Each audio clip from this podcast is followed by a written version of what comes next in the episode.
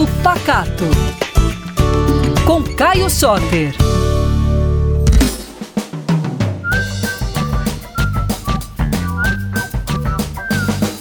Ei pessoal, tudo bem?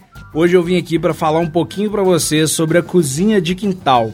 Esse termo que pode parecer um pouco esquisito ou desconhecido para algumas pessoas, eu tenho certeza que faz parte da vida de quase todos os mineiros.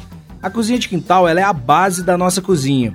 A gente hoje está acostumado a falar que a cozinha mineira é aquela cozinha de fartura, do fogão a lenha, cheio de panela e de comida, né? Mas não começou assim. A cozinha de quintal foi onde começou tudo.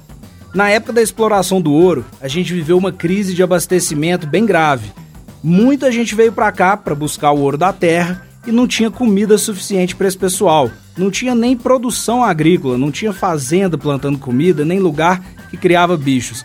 Então sobrou para as mulheres, mais uma vez, ter um quintalzinho no fundo de casa, enquanto os homens iam para o garimpo e elas plantavam ali um milho, um feijão, criavam um porco, um frango, e a partir disso daí a gente começou a desenvolver a nossa cozinha.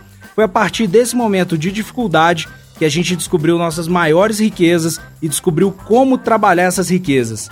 Desse momento veio a linguiça para aprender a conservar um porco, veio a carne de lata, a gente aprendeu que as verduras verdes escuras são ótimas para reposição de proteína, dentre várias outras riquezas da cozinha mineira.